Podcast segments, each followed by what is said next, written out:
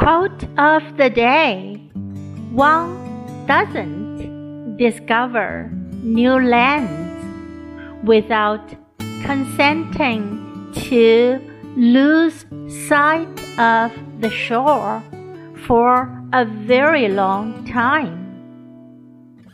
By André Gide，一个人只有愿意长时间远离海岸，才会发现新的陆地。One doesn't discover new lands without consenting to lose sight of the shore for a very long time.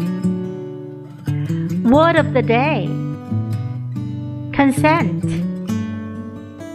Consent. 同意，准许。